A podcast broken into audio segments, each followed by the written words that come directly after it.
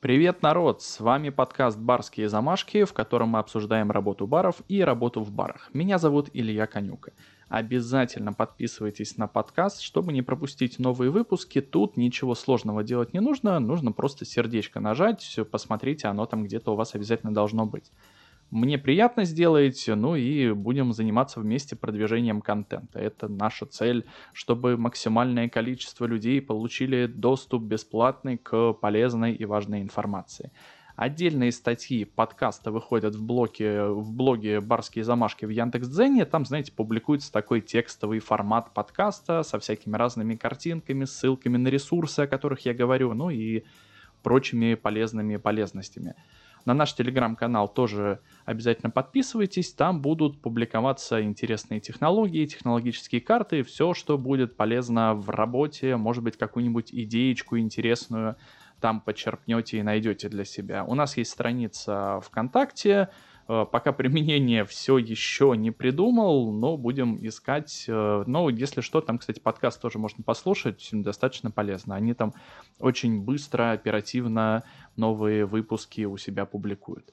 В других социальных сетях я тоже есть, э, поэтому поищите, говорить об этом сейчас нельзя, но там я периодически публикую веселые видосики из э, барной э, жизни, из ресторанной жизни, тоже очень интересно. Ссылки на Яндекс.Дзен, Телеграм и ВКонтакте есть в описании выпуска. Если вдруг захотелось о чем-то спросить или предложить какую-то важную тему для обсуждения – Пишите смело на электронную почту барские замашки собака gmail.com. Электронная почта тоже есть в описании выпуска. И лайк этому выпуску не забудьте поставить и поделиться с друзьями. Повторюсь, что наша задача дать доступ к полезной бесплатной информации максимальному количеству барменов, которые могут это не просто не только почитать где-то в книге, но и послушать. Это тоже очень классно и интересно. Новый выпуск в рубрике «Бара-открыватель» будет направлен на раскрытие глаз людей, которые мечтают о своем заведении, но считают, что покупка франшизы решит все их проблемы. Мы разберем все плюсы и минусы покупки франшизы, проведем аналогию с покупкой бизнеса. Об этом я, кстати, обещал в выпуске «Бара-открыватель. Как найти помещение для бара, арендовать или покупать». Там я обещал рассказать об этом. Если еще не слушали этот выпуск, очень советую на него тоже обратить внимание, как в принципе и на всю рубрику «Барооткрыватель» в целом, если вы мечтаете открыть свой бар или уже работаете в этом направлении. Дополнительно расскажу о своем опыте взаимодействия с франчайзи и не только, кстати, позитивном опыте. Помните, я рассказываю обо всем без приукрашивания и не стесняюсь всяких разных своих же факапов – я за свои косяки уже заплатил своими же деньгами, теперь важно сделать так, чтобы на эти самые грабли не наступили вы. Кто-то обязательно на эти же грабли наступит, потому что будет считать, что его это никогда не коснется. Ну, предупрежден, значит вооружен. А говорю сразу, я ни в коем случае не хочу сказать, что франшиза это плохо и покупать ее не стоит. Данный выпуск направлен на то, чтобы подробнее объяснить, как вся эта система работает, точнее, как надо в этой системе работать. Слишком много видео появилось в интернете, в которых э, с всякими разными словами хаят продавцов франшиз. Если присмотреться, то есть глубокая пропасть непонимания того, что такое франшиза. А продавцы франшиз в погоне за, прибыли, за прибылью еще и объяснить нормально не могут, что именно они продают. В общем, давайте разбираться. Изначально обратимся к Википедии. Люблю обращаться к Википедии, пока это не запрещено. Франшиза – это объект договора франчайзинга, комплекс благ, состоящий из прав пользование брендом и бизнес-моделью, а также иных благ, необходимых для создания и ведения бизнеса. В качестве франшизы могут выступать методы ведения бизнеса, товарный знак, технология со взаимными обязательствами и льготами между передающей франчайзер или продавец франшизы и получающей франчайзи сторонами предоставляемые за плату и оформление в соответствующие с законом в бахане интеллектуальной собственности – вот прочитали определение, и первая мысль, которая возникает, что, значит так, у кого-то, наверное, мысли вообще не возникают, просто какие-то слова прочитали, но в целом, да, франшизу люди думают, я куплю, мне все дадут, работать этот весь бизнес будет сам, надо только какую-то там интеллектуальную собственность охранять. Это, в принципе, не так уж сложно. Я не из болтливых, ну, как-нибудь сохраню эту собственность. Только есть одна проблема. Работает это все совсем не так. Бизнес по франшизе, он не для всех. Всегда говорю своим франчайзе, что покупка франшизы совсем не дает вам права скидывать всю ответственность на продавца франшизы. Вы покупаете бизнес-модель, а вот как вы по этой модели будете работать, зависит от вас тот момент, когда вы открываете свой независимый бизнес, да, назовем так, независимый бизнес без франшизы, то целиком и полностью исполняете свою мечту, параллельно зарабатывая деньги. Если вы покупаете франшизу, то исполняете мечту человека, который вам эту франшизу продает. Ну и, естественно, там зарабатываете деньги, если получается. Сейчас попробую развернуто рассказать о том, что, как правило, получает приобретатель франшизы. Все это сделаю с расшифровкой, протрем, так сказать, розовые очки.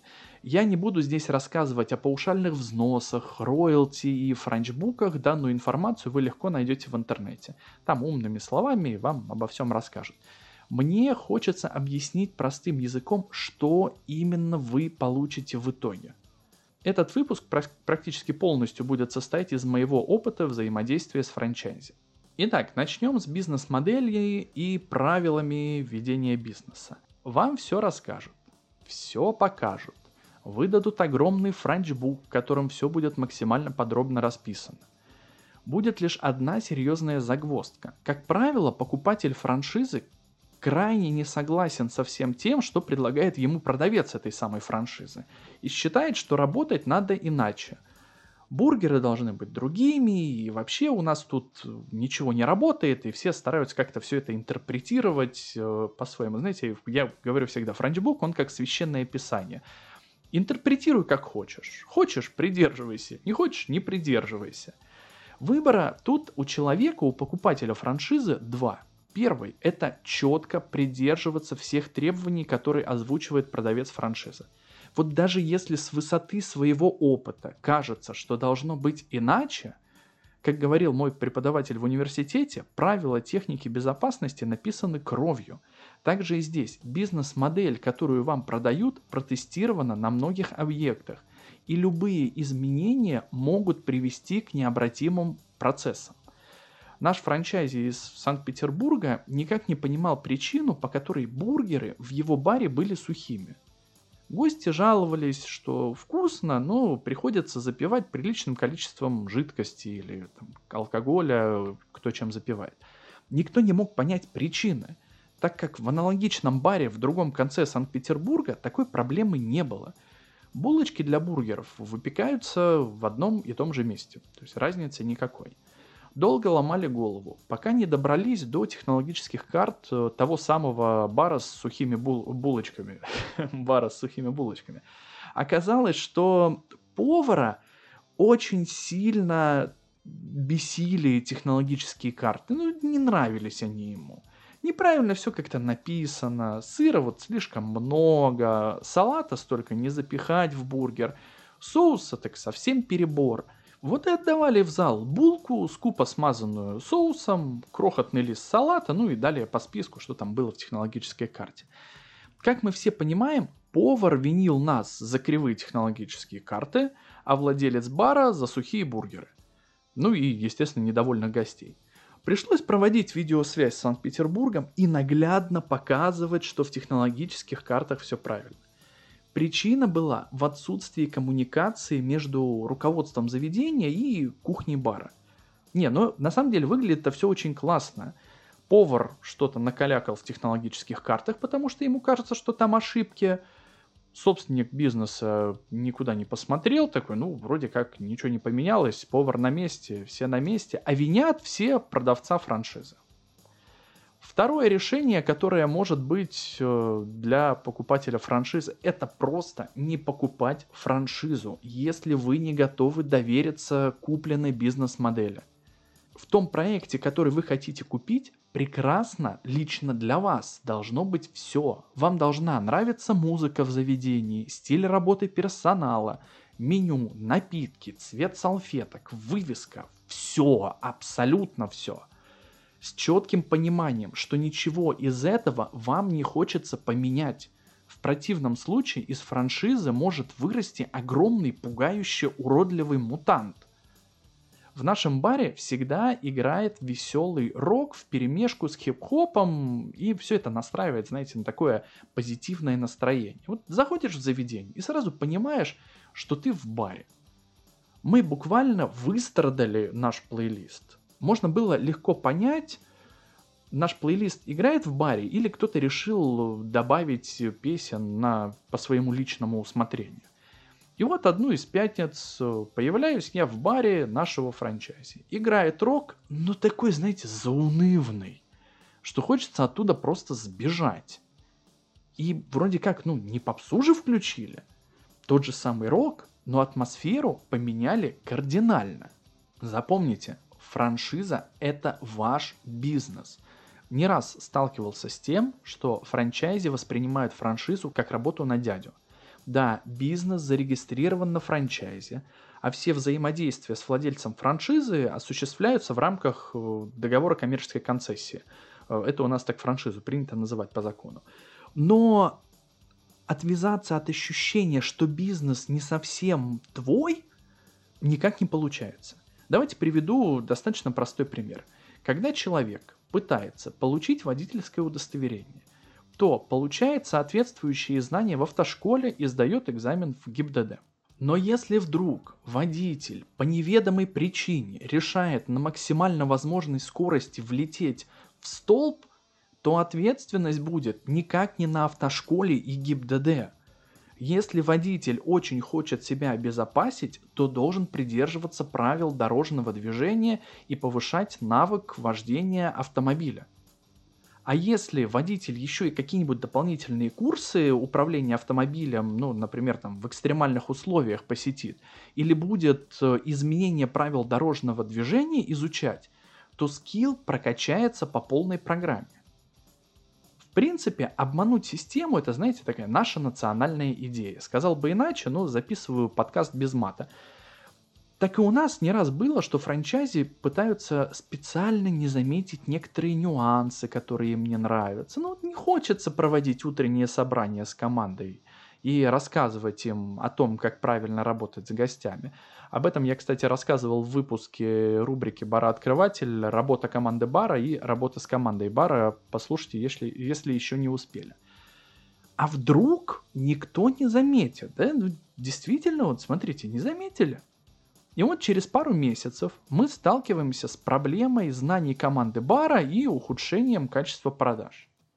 А вот сегодня я пораньше как бы там с работы свалю, начальник не заметит, с одним лишь нюансом. Начальник здесь вы, а владелец франшизы – это выгодоприобретатель, который будет возмущаться по, приш... по причине низких выплат, выплат роялти и недовольства гостей, которые приходят в другие заведения сети и жалуются, что их сухим бургером накормили под грустную музыку и из пива ничего не посоветовали.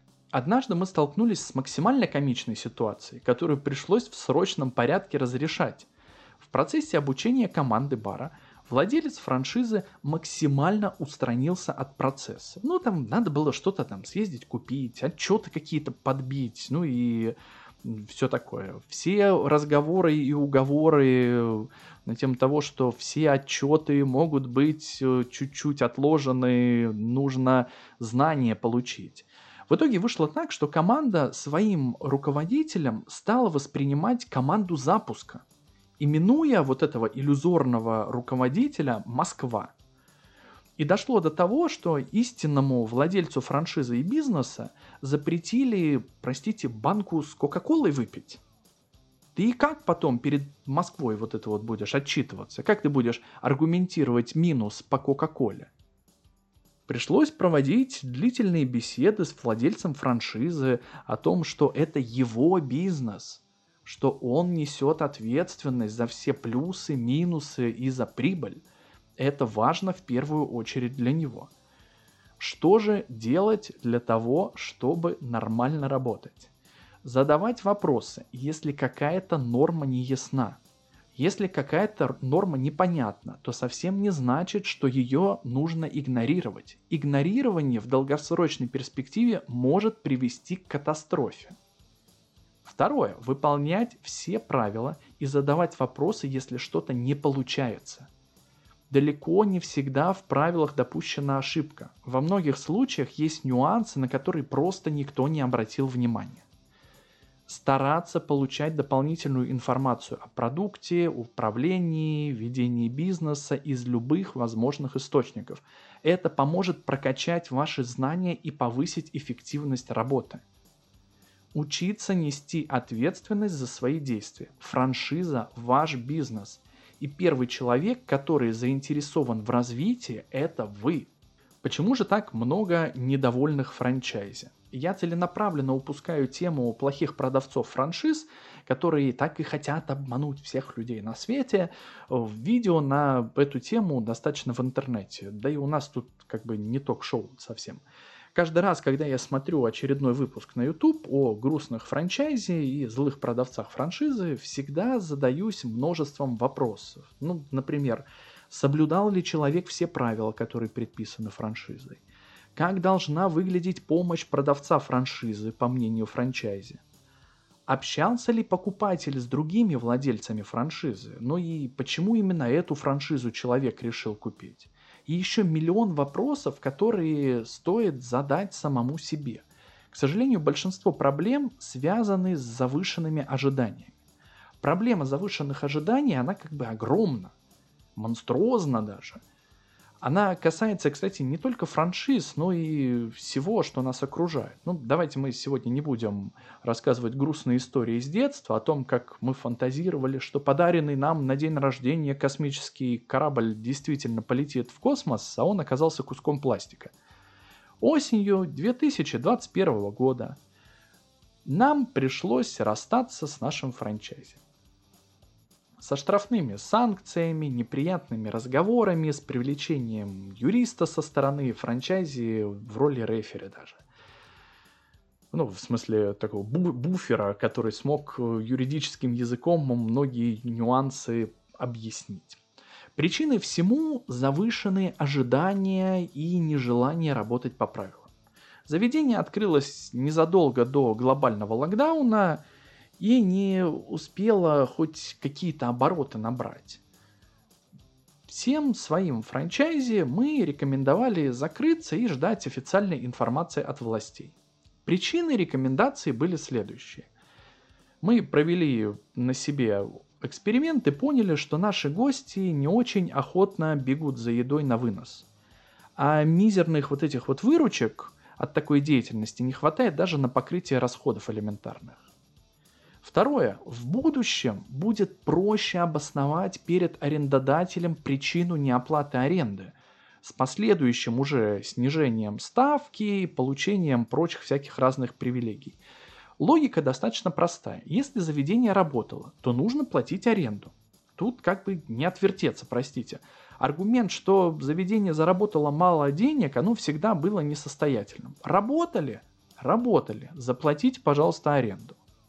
И третий пункт – это снижение издержек. Мы совсем не знали, как долго продлится локдаун. А жить на что-то нужно было. Как-то не очень хотелось к финалу локдауна грызть стулья вместе с командой. Оказалось, что данные простые истины не встретили понимания франчайзи. Требовалось что-то делать. В конце концов, нельзя же просто сидеть и ждать, считал франчайзи. За время локдауна негатив копился, а к моменту открытия оказалось, что все плохо. Работать никто не умеет, ну и так далее. Все это сопровождалось грубыми нарушениями технологических процессов и правил работы заведения. Наша ошибка была в том, что мы не успели вовремя погасить этот пожар. А когда приехали на переговоры, то договариваться уже было как бы не о чем – конечном итоге к потере франчайзи прилипло еще много всяких разных негативных историй о нашей франшизе. Ну, знаете, человек разочаровался и старательно будет рассказывать всем, как плохо ему было. В нашей голове франшиза – это тяжелый труд, который требует постоянного участия покупателя франшизы.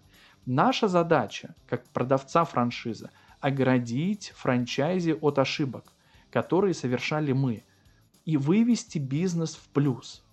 Франчайзи нарисовал в своей голове красивую картинку, что все происходящее – веселая тусовка, за которую тебе, как предполагается, будут платить деньги.